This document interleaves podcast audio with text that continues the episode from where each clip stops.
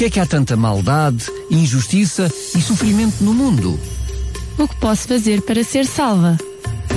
Quando é que vai acabar o mundo? E como? E porquê? Se Deus é só um e se há só uma Bíblia, porquê é que há tantas religiões? A história do cristianismo. O programa que dá respostas a estas e a muitas outras questões. A História do Cristianismo, um programa nas tardes da RCS de Daniel Galaio, com a participação do teólogo Paulo Lima. E para si que nos está a escutar, muito boa tarde, obrigado mais uma vez pela preferência. Cá estamos hoje e, como sempre, às segundas-feiras para mais um a história do cristianismo, é verdade que depois ele passa noutros horários em reposição ao longo da semana. Para si que nos está a ouvir, já sabe que estamos no último programa, é isso mesmo, depois de estarmos aqui já durante 46, uh, 45 programas. Aliás, este é o 45 programa, assim é que é, para ser mais correto, e portanto fechamos com um número muito bonito, muito redondo, esta série de programas, a história do cristianismo. Ela estará toda disponível, aliás, está toda disponível neste momento em podcast no site da RCS, ou seja, disponível para ouvir quando quiser e, e até para fazer o download. Mas para fechar, ainda falta o programa de hoje e para isso tenho comigo o pastor Paulo Lima, o teólogo Paulo Lima, para falarmos sobre este assunto. Olá Daniel, cumprimento a ti, cumprimento também todos os nossos ouvintes e todas as nossas ouvintes. Hoje vamos terminar com o programa e terminar também com o grande conflito. Exatamente, é? hoje é o é, último capítulo. é redundante. É o último capítulo, vamos abordar o capítulo 42, portanto, o 42 capítulos terminam este livro do grande conflito. Uh, e, e vai ser o último programa também, porque temos estado a seguir este livro, e, portanto, quando o livro chegar ao fim, ao fim, o programa necessariamente terá que acabar também. Nós, a semana passada, e há, aí há 15 dias, vimos, nos, nos últimos dois programas, assim é que é, vimos um, a segunda vinda de Jesus, como é que ela ocorreu, ou melhor, como é que ela vai ocorrer. Uh, vimos também o que aconteceria no milénio, naqueles famosos mil anos que, segundo Apocalipse 20, mudeiam entre a primeira ressurreição, que é a ressurreição dos justos, e a segunda ressurreição, que é a ressurreição dos ímpios. E hoje o programa tem por título, porque é também esse o título do capítulo, do último capítulo do grande conflito, o conflito terminou. Vamos ver, tivemos a estudar ao longo de todos estes programas o desenrolar do grande conflito entre as forças do bem e as hostes do mal, desde a destruição de Jerusalém no ano 70 da nossa era, até a que o problema do pecado seja definitivamente resolvido por Deus. Hoje vamos ver como é que Deus vai definitivamente resolver pondo fim a esta questão do pecado que surgiu no universo e surgiu aqui na Terra. Uh, e, portanto, vamos abordar então o fim do grande conflito que dá o nome a esta obra. Para uh, falar sobre o fim do grande conflito, uh, implica realmente o momento em que não há mais dor, não há mais choro. Vamos ver isso. Mas exatamente. ainda há um percurso até lá chegarmos. Há um percurso ainda até chegarmos lá. Qual é o percurso? nós, no programa anterior, falámos do milénio. Portanto, falámos resumidamente, não vou poder desenvolver, como é evidente, mas os nossos ouvintes podem ir ao podcast ou, ou os que têm o livro já podem acompanhar no capítulo em questão. Vimos que Satanás fica preso na Terra durante mil anos, acorrentado pelas circunstâncias, porque ele não tem mais seres humanos vivos para tentar nem para conduzir para o mal. Porque eles nesses momentos estão, estão no mortos, céu. Ou, ou estão mortos, os ímpios, os ímpios estão ou mortos. então os, os salvos, salvos estão no estão céu. no céu. E portanto ele está com os seus anjos presos a este planeta durante mil anos e agora chega ao fim do milénio. E o que a senhora White, a senhora Evan White, no seu livro, neste 42 capítulo, vai abordar... No grande conflito, o livro do grande conflito. No livro do grande conflito, o que ela vai abordar é como é que este conflito vai terminar. No fim do milénio, o que é que vai acontecer? Ah, e é precisamente no fim do milénio que Cristo regressa novamente à Terra acompanhado pelos justos salvos e pelos anjos, pelos anjos bons, os anjos de Deus. Ao descer sobre a terra, Jesus ordena aos ímpios que ressuscitem. E surge então na terra destruída uma inumerável hoste de seres humanos ressuscitados. Portanto, aqui dá-se a ressurreição dos ímpios, que começa o período pós-milénio, ou seja, depois do termo dos mil anos, imediatamente a seguir, para começar uma nova fase dá-se a ressurreição dos ímpios às ordens de Jesus. Só recapilar, só lembrar precisamente que os ímpios, nesse preciso momento, durante o período do milénio, estão no céu a julgar. Não, Não, os é? justos estão os no justos, céu. peço desculpa, obrigado pela tua correção. Ahm, os justos estão no céu precisamente ah, também com Jesus a julgar aquilo que foram as ações ah, dos ímpios. Exatamente. E quando descem à terra, no fim dos, dos tais mil anos, quando descem à terra, já com a, com a nova, com a nova Jerusalém. Mais à frente, portanto, eles, Jesus faz ressuscitar os ímpios para depois receber o seu, O seu pagamento, o seu eles pagamento total. no corpo, Mas diz- todos os justos naquele momento já sabem porque é que aqueles que vão ressuscitar agora não tiveram lugar no Os céu. justos já sabem, exatamente. Mas vamos ver mais à frente que os ímpios também vão tomar consciência disso. Mas isso É é um pouquinho mais à frente. Mas o que é que, há aqui um grande contraste na aparência dos ressurretos entre aqueles que ressurgiram na primeira ressurreição, que é a ressurreição geral dos justos, para a salvação, e aqueles que vão ressurgir na segunda ressurreição geral, que é a ressurreição dos ímpios, para o castigo final. E que é depois no, fim, no término dos mil anos. E este contraste é que, enquanto que os justos ressuscitaram com a aparência da juventude, com o fulgor da juventude, com o corpo glorioso, pronto para eles poderem viver eternamente com Deus, os ímpios ressuscitam com as marcas do pecado, com as marcas da doença, com as marcas da morte, portanto, não com o corpo glorioso, mas com o corpo que tinham quando eh, chegaram à sepultura. Portanto, imaginas como deverá ser. O que é interessante ver é que ela diz, e eu, eu não chamei a atenção para isso, mas vou dizer agora, este capítulo 42 é o último capítulo profético do- da obra O Grande Conflito, escrita por Ellen White. Portanto, os últimos cinco Os- são os últimos 5, proféticos.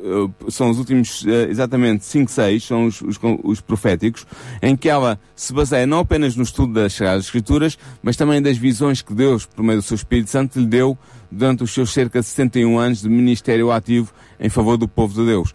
E, portanto, ela é com base na- nessas visões que ela dá todos estes pormenores, muitos dos quais não aparecem na Bíblia. Na Bíblia aparece apenas o quadro geral, os- as grandes linhas de força, mas ela pode dar muitos pormenores porque ela viu, eh, graças ao Espírito Santo de Deus que lhe deu a visão, em visão, eh, o que é que aconteceu, o que é que vai acontecer neste período de tempo, tal como viu que tinha acontecido nos períodos imediatamente a seguir, anteriores, perdão. Portanto, todos os ímpios ressuscitam e eles contemplam a glória do Filho de Deus. E ela diz que neste momento todos eles exclamam, bendito o que vem em nome do Senhor. E o que é que acontece então? Cristo desce sob o Monte das Oliveiras, onde ele tinha ascendido ao céu aos olhos dos apóstolos, eh, depois da sua ressurreição. Entretanto, a Nova Jerusalém também desce do céu sobre a terra, como está escrito em Apocalipse nos últimos capítulos, e Cristo e o seu povo, o povo dos salvos, dos, dos salvos por toda a eternidade, entram na Cidade Santa. E agora, Satanás prepara-se para uma última batalha pela supremacia. Porquê?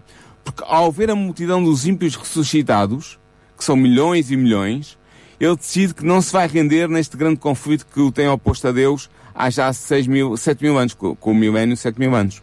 E começa então a, a reunir um vasto exército sob o seu comando.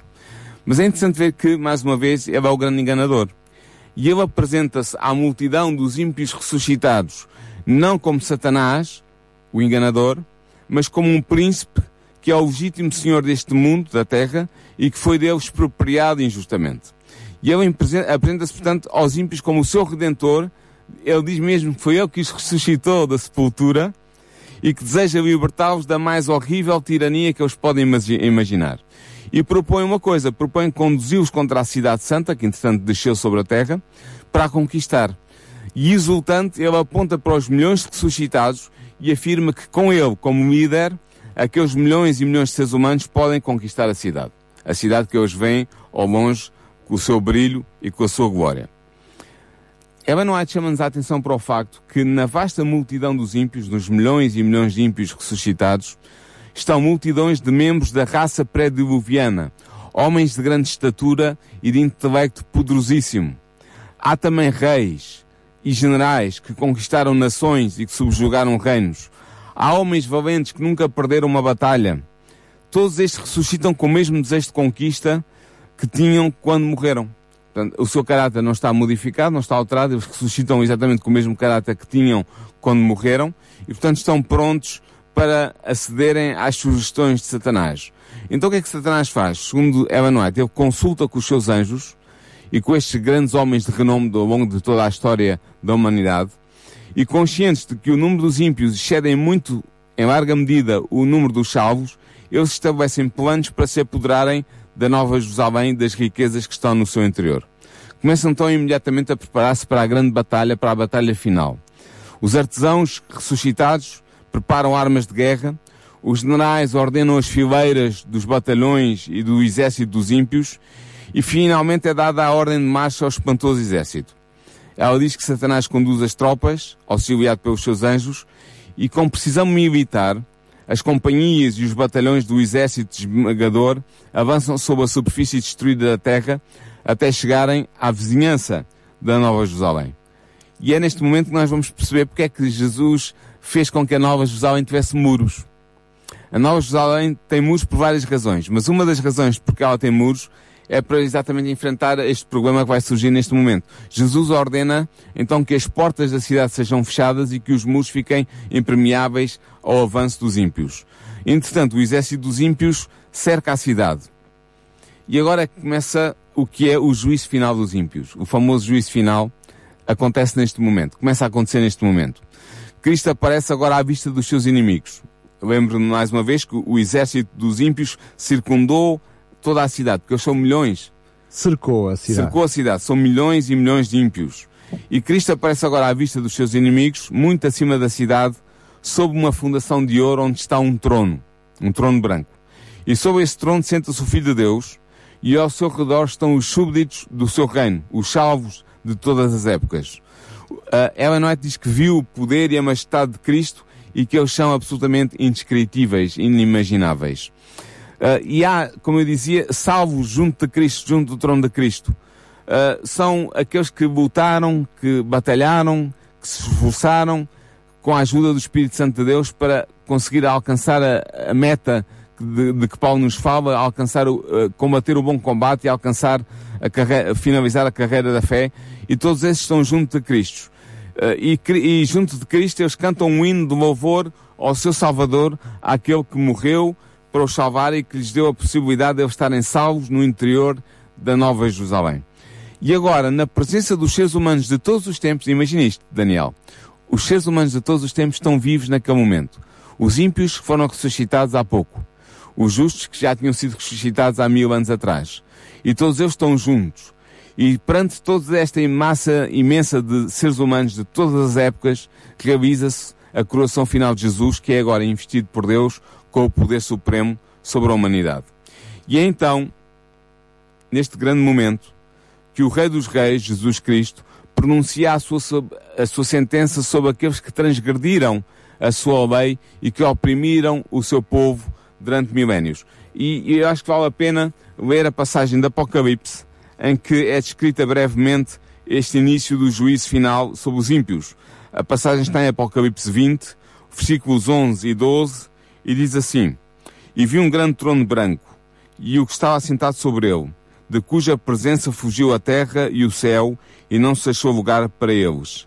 E vi os mortos, grandes e pequenos, que estavam dentro do trono, e abriram-se os livros, e abriu-se outro livro que é o da vida, e os mortos foram julgados pelas coisas que estavam escritas no livro, segundo as suas obras. Portanto, este, este julgamento que aqui aparece descrito é o julgamento dos ímpios.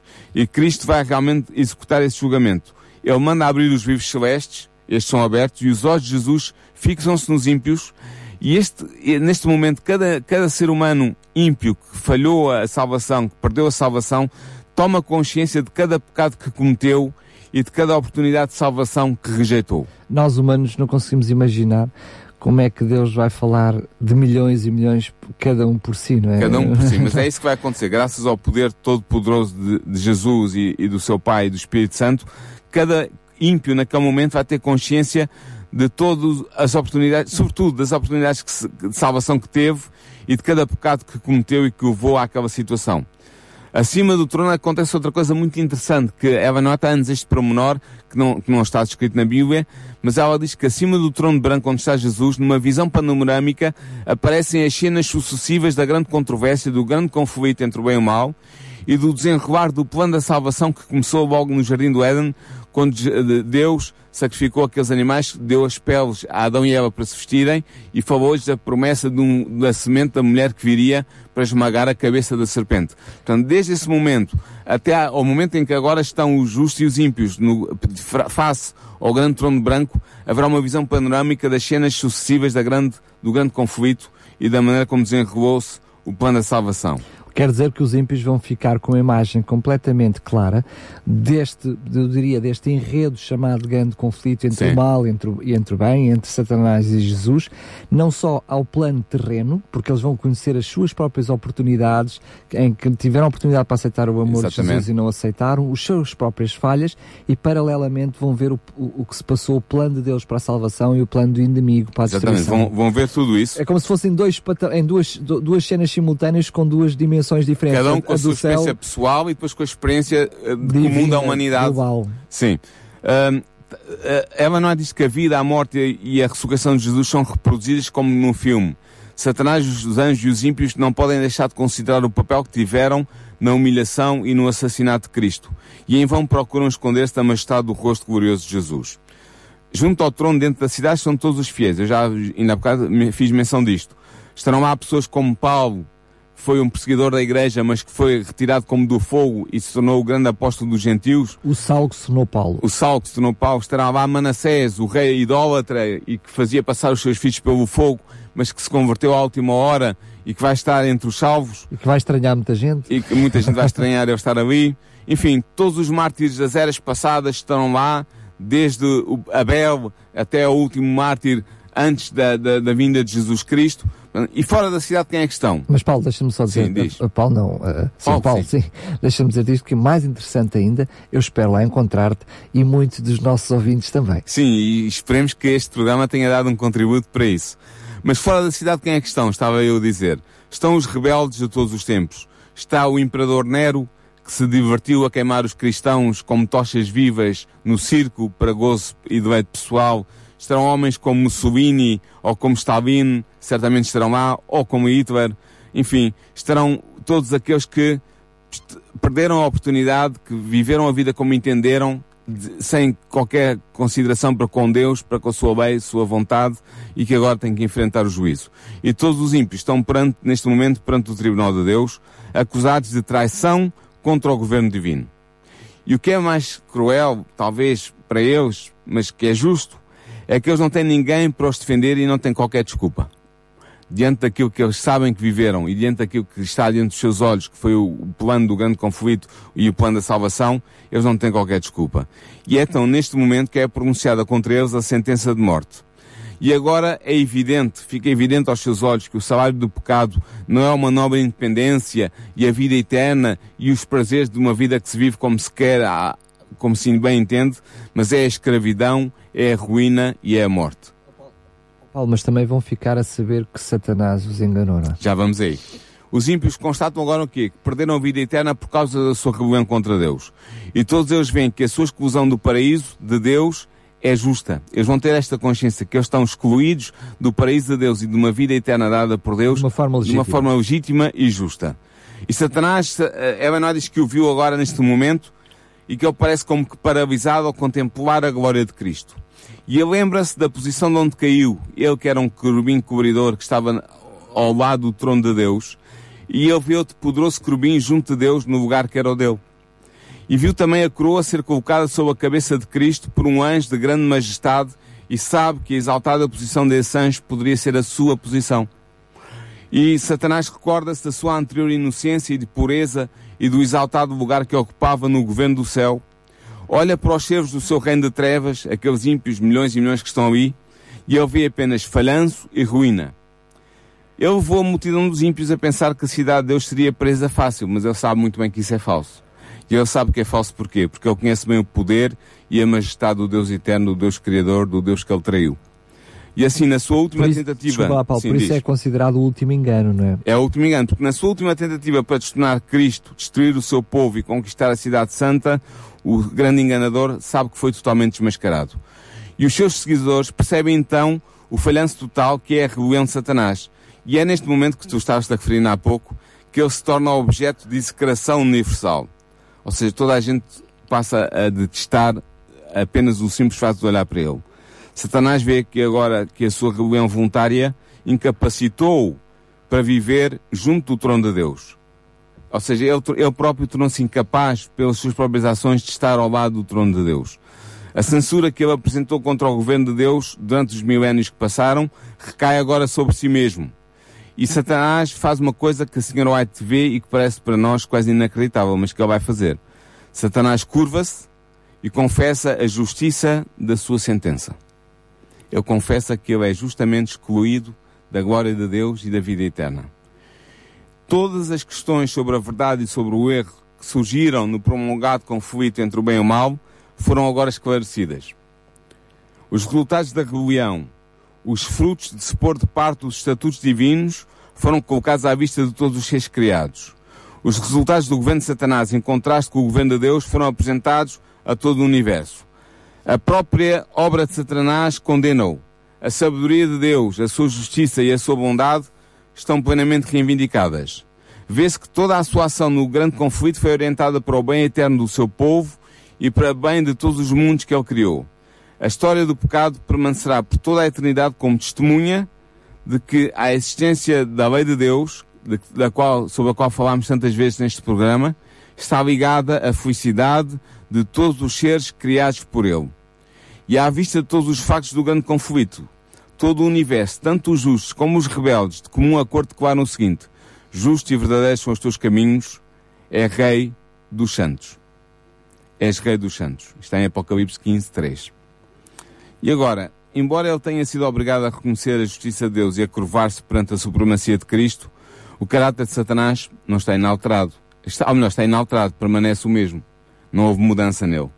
Por isso ele, cheio de frenesim, tomado por um frenesim louco, ele não desiste dos seus intentos. Ele dirige para o meio dos seus súbditos, para os ímpios, e procura levá-los de novo à batalha. Mas desta vez, nenhum dos milhões de ímpios querem agora reconhecer a supremacia de Satanás.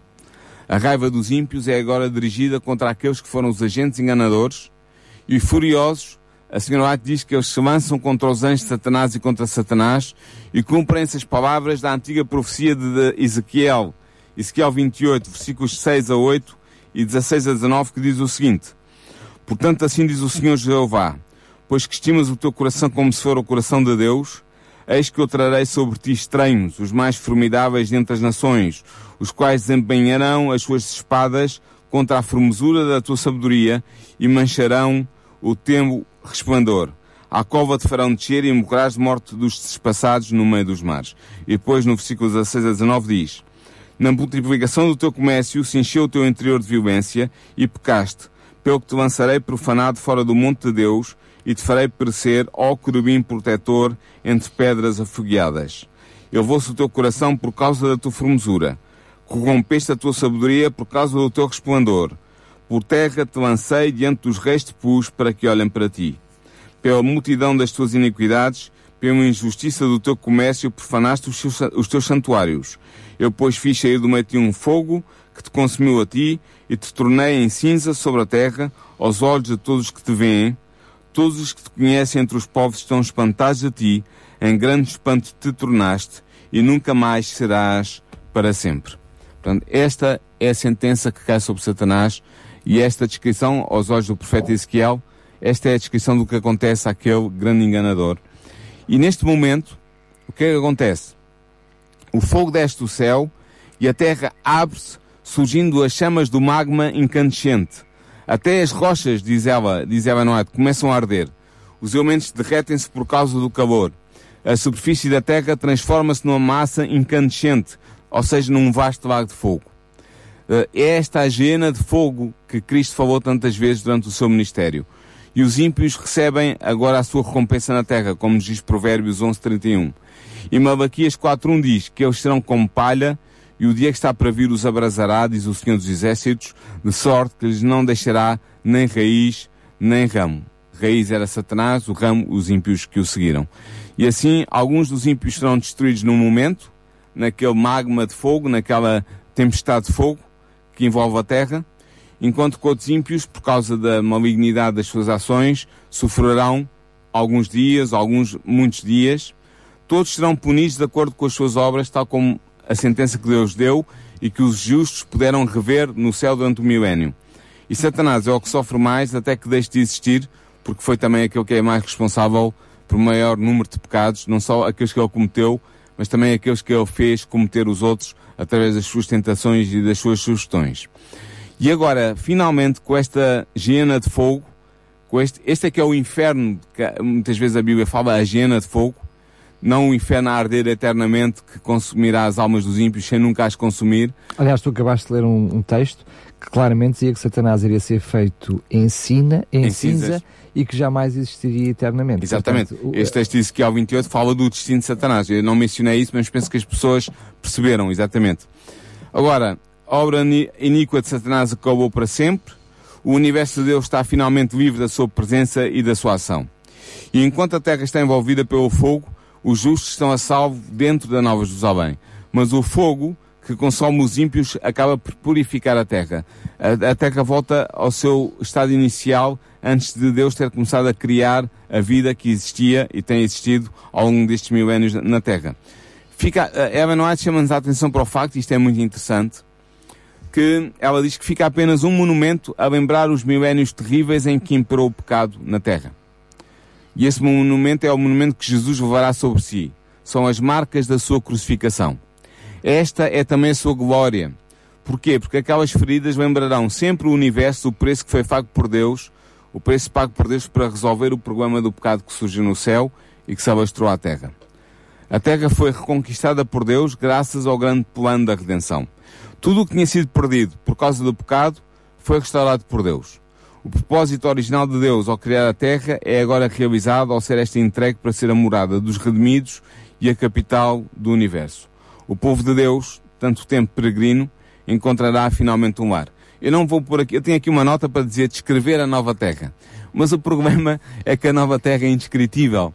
Só aqueles que vão poder ter o privilégio de viver lá é que vão experimentar as maravilhas, as belezas da nova terra. Imaginem o que é a- mais bela cena que nós podemos ver no mundo natural hoje, mas retirando todo o problema do mal, a predação, a parasitação, todos estes problemas que são, que Tudo são resultado do mal, e só existir beleza e bondade e, e- e maravilha e graça. Como, como diz o texto, nós não, como humanos não conseguimos compreender. Nós não conseguimos Mas, imaginar. Ó Paulo, satisfaz a minha curiosidade. Sim, Hum, eu uh, percebi-me, tenho a noção, de que aquilo que são as uh, conhecidas revelações sobre a nova Terra, uh, pelas dimensões que são faladas, pela geografia da mesma, pelos símbolos utilizados, faz-me lembrar muito aquilo que era o tabernáculo e o, e o santuário, não é sim. verdade? Um, as dimensões que são simbólicas, mas também são literais, da Nova Jerusalém, são, é- a Nova a Jerusalém é um cubo. É a zona santo, do lugar é, santíssimo. é, é, é, é a proporção que era utilizada no lugar santíssimo. Isto tem um significado. Significa que todos os que estão lá dentro são santos aos olhos de Deus e o próprio Deus, que é o santo dos santos, habita lá. Por isso é que é este, este o símbolo das medidas de- de- relativas da Nova Jerusalém em comparação com as medidas do lugar santíssimo do santuário que Deus mandou erigir aqui. a imagem do que existia no céu. Exatamente. Mas ora, o que é acontece? Tudo o que tinha sido perdido por causa do pecado foi restaurado por Deus. O propósito original de criar a Terra eh, eh, e, e fazer habitar por seres humanos perfeitos e, e puros, moralmente idóneos, está realizado. E, portanto, agora a nova Terra tem como capital a Nova Jerusalém, que é a metrópole do universo, e aí o povo de Deus poderá vê-lo face a face e permanecer na sua presença, contemplar a glória de Deus. Eu penso que isso é, é a grande recompensa que todos os justos vão ter, é poderem ver a face de Deus em toda a sua glória, contemplar a glória de Deus com tranquilidade de consciência, sem qualquer risco de morte, porque embora Deus seja um fogo consumidor para os ímpios, para os justos, Ele é a luz que nos alumia, é a luz que nos É dirige, de é a vida. fonte de vida e de amor.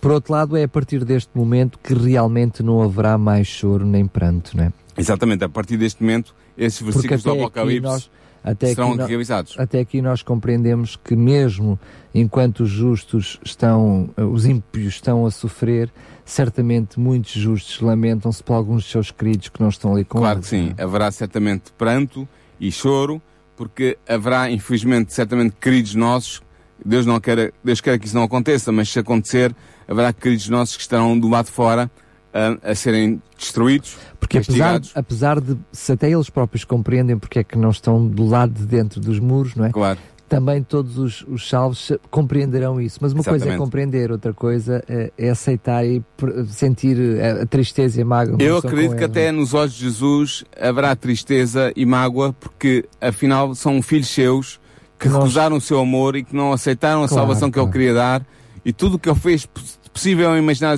para que eles pudessem ser salvos e não foram e não aceitaram esse convite à salvação e penso que o próprio Deus estará triste porque esta é, como diz a Bíblia, é a estranha obra de Deus. A estranha obra de Deus é o castigo que ele vai ter, vai ser obrigado a aplicar àqueles que recusaram o plano da salvação que era para todos e que estava disponível para todos. Exatamente, porque ele é ao mesmo aceitar. tempo plenamente amor e, e plenamente graça e ao mesmo tempo plenamente justo, não é? Exatamente, é justiça e amor, exatamente. Ah, na nova terra, o que é que acontecerá? Algumas pinceladas. Os redimidos poderão comungar com os santos anjos, com os justos de todos os tempos. Laços externos e sagrados unirão todos os redimidos, serão todos uma grande família. Todos passaram pela experiência do pecado, da luta contra o pecado. Todos eles devem a sua salvação a Jesus Cristo. Haverá ah, ligações que se criaram nesta vida que continuarão na vida eterna e na nova terra mentes imorais, imortais, perdão, imorais não, imortais. As imorais já não As entraram. imorais já não existem. mentes imortais irão contemplar e estudar as maravilhas do poder criador de Deus e também do seu poder redentor. Ah, a senhora White gosta muito de dizer que a ciência da salvação será a ciência que os remídios da Terra irão mais aprofundar e que poderão partilhar com os, as- a- com os seres inteligentes dos mundos não caídos criados por Deus, espalhados por este universo. Será uma ciência particular aos seres humanos, porque eles terão a experiência vivida do que foi combater contra o mal e de viver numa terra repleta de mal. E, portanto, ah, eles estudarão também as maravilhas de Deus, o seu poder criador, o seu poder redentor. Ali as faculdades dos salvos serão desenvolvidas, serão aumentadas. Os maiores empreendimentos poderão ser desenvolvidos e levados até ao fim. Poderão ser realizadas as maiores ambições. Tudo o que tu desejas fazer, tudo o que tu desejas estudar, tudo o que tu desejas construir, traz meios e traz o tempo necessário para o fazer. Todos os tesouros do universo estarão abertos aos estudos dos remidos. White diz que com grande alegria os seres humanos poderão partilhar a sabedoria das inteligências dos mundos criados por Deus, sabedoria ganha resultado do estudo do universo durante milhões e milhões de anos, porque nós sabemos que, embora a Terra seja recentemente criada, o universo tem certamente milhões e milhões de anos. Ah, e, portanto, e Deus tem, tem, ido- tem vindo a criar sucessivamente, desde tempos imemoriais, eh, seres inteligentes para habitarem planetas também criados com ele para sustentar a vida, outro tipo de vida, diferente desta que nós conhecemos, mas que são seres inteligentes e que são seres santos porque nunca caíram no pecado, e esses seres terão o gozo e o prazer de partilharem com os filhos da Terra, conosco, eh, os conhecimentos que eles adquiriram do estudo da ciência, da ciência que eles, que eles vão desenvolvendo ao, ao, ao, ao estudarem as maravilhas da criação de Deus. Hum, a senhora White diz também que à medida que os anos da eternidade passarem, os justos, salvos, os habitantes da Terra, terão uma revelação ainda mais rica e mais gloriosa de Deus e de Cristo. E dado que o conhecimento progredirá, e ele continuará a progredir durante toda a eternidade, também aumentarão o amor, a reverência e a felicidade dos redimidos, daqueles que habitarão a Terra por toda a eternidade. Uh, e eu queria terminar este programa e terminar esta série de programas e terminar este estudo que fizemos, no fundo foi isso que fizemos do livro O Grande Conflito de Evan White, com a citação do parágrafo final que ela escreveu na página 564 e que eu acho que vale a pena ler na íntegra, tal como ela o escreveu. E diz assim: O grande conflito terminou. Pecado e pecadores já não existem. O universo inteiro está purificado. Um sentimento único de harmonia e júbilo vibra por todos os domínios do espaço infinito. Desde o minúsculo átomo até ao maior dos mundos, todas as coisas, animadas e inanimadas, na sua serena beleza e perfeito regozijo, declaram que Deus é amor. E realmente Deus é amor. E o plano de Deus é que todos nós que estamos em contacto com a sua palavra, com o seu evangelho, com o seu plano de salvação, possamos ter esta, esta bem-aventurança de dar-nos a vida eterna e de estarmos ao lado de Cristo neste conflito que ainda, ainda existe neste planeta, mas que em breve terminará, e de fazermos a boa escolha, a escolha que nos vai permitir viver numa terra eterna com o fim do conflito, onde haverá apenas felicidade, bem-estar e alegria. Muito bem, agora sim chegamos ao fim desta série, eu diria desta bonita série da história do cristianismo e uh, talvez uh, apenas uma, uma explicação.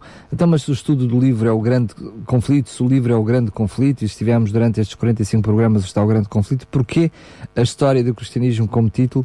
A verdade é que durante todo o livro, tirando estes 5, 6 últimos uh, capítulos, um, que são os capítulos das profecias, ou seja, daquilo que ainda não aconteceu, até aqui foi precisamente o relato de tudo o que aconteceu na história do cristianismo e como isso, esse filme que aconteceu aqui na Terra estava diretamente ligado com o filme em simultâneo no céu, dentro deste, um, deste filme maior que é este conflito entre Deus e Satanás entre o bem e o mal.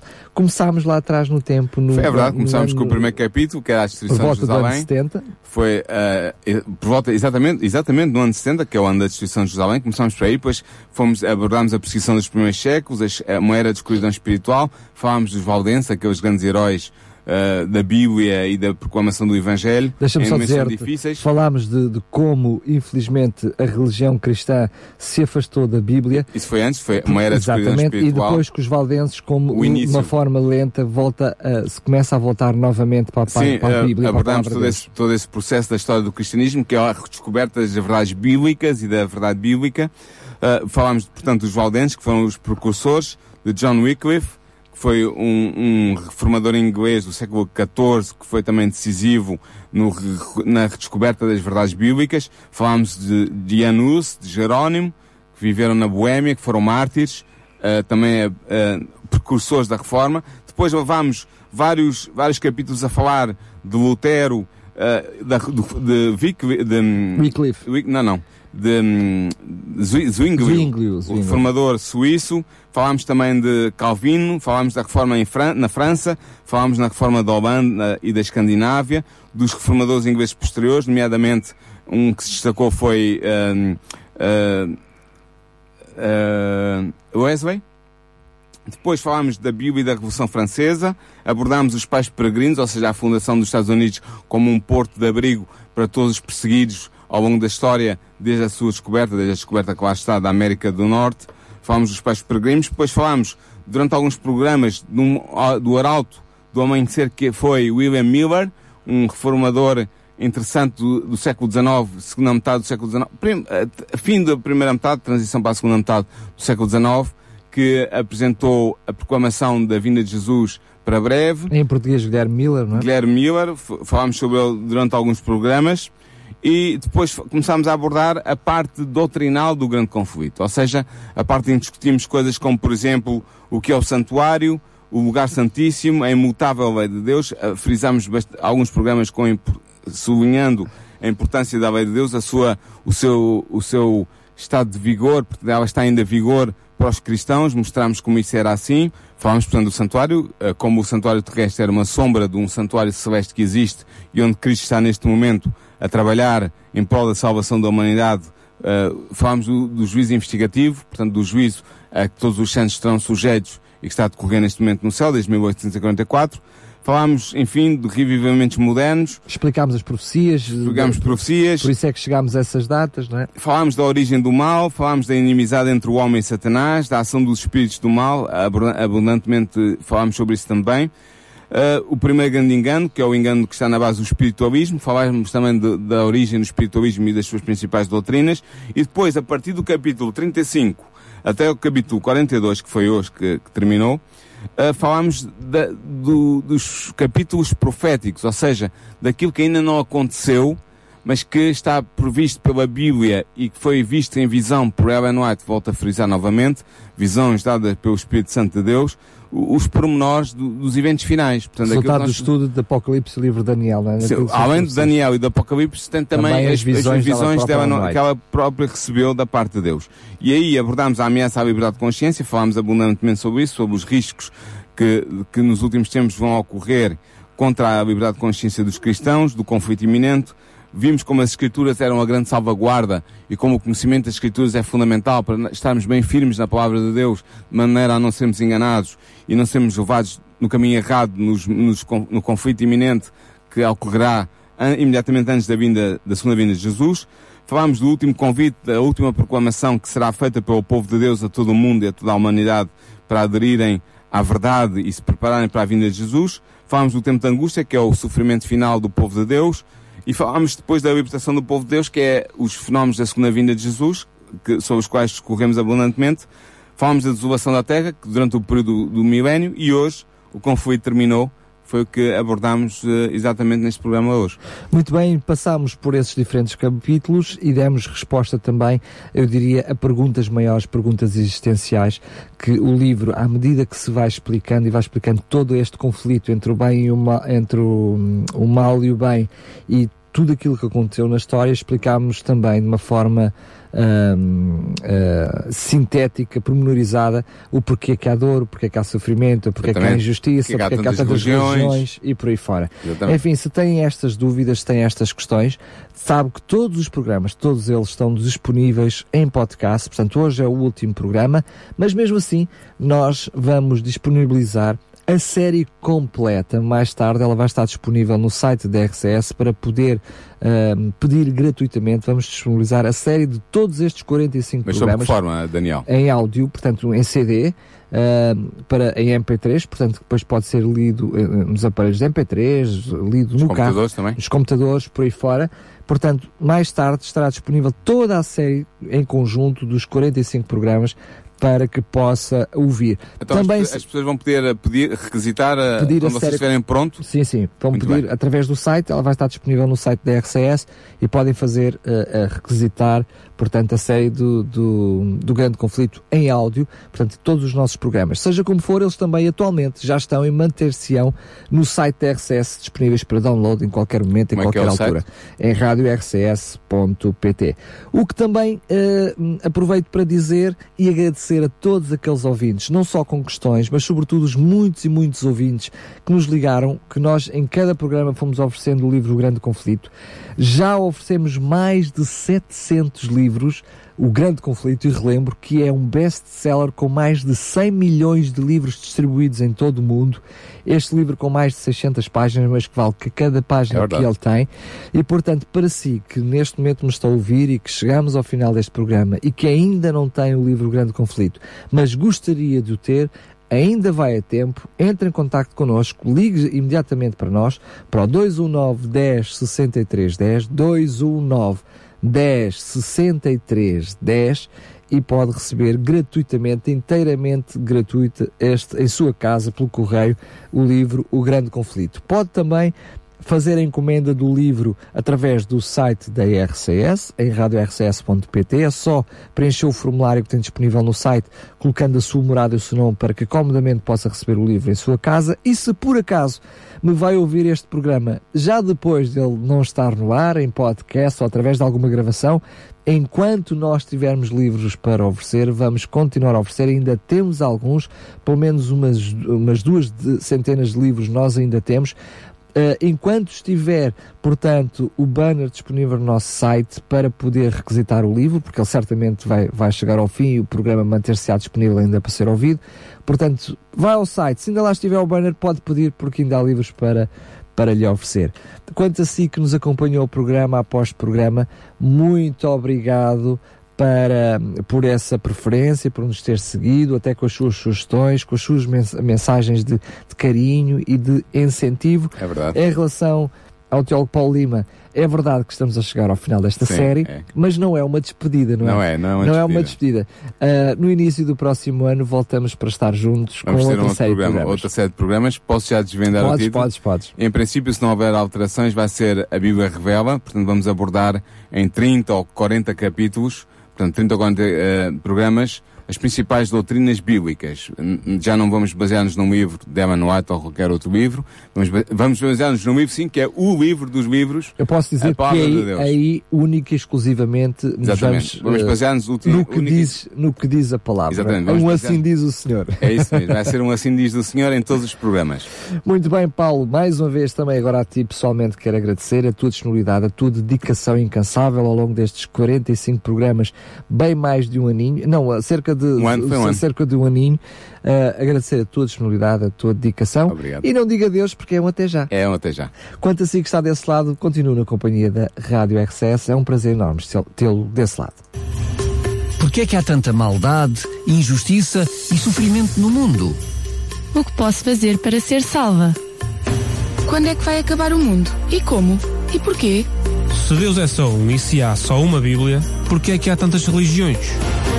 A história do cristianismo o programa que dá respostas a estas e a muitas outras questões. A História do Cristianismo, um programa nas tardes da RCS de Daniel Galaio, com a participação do teólogo Paulo Lima.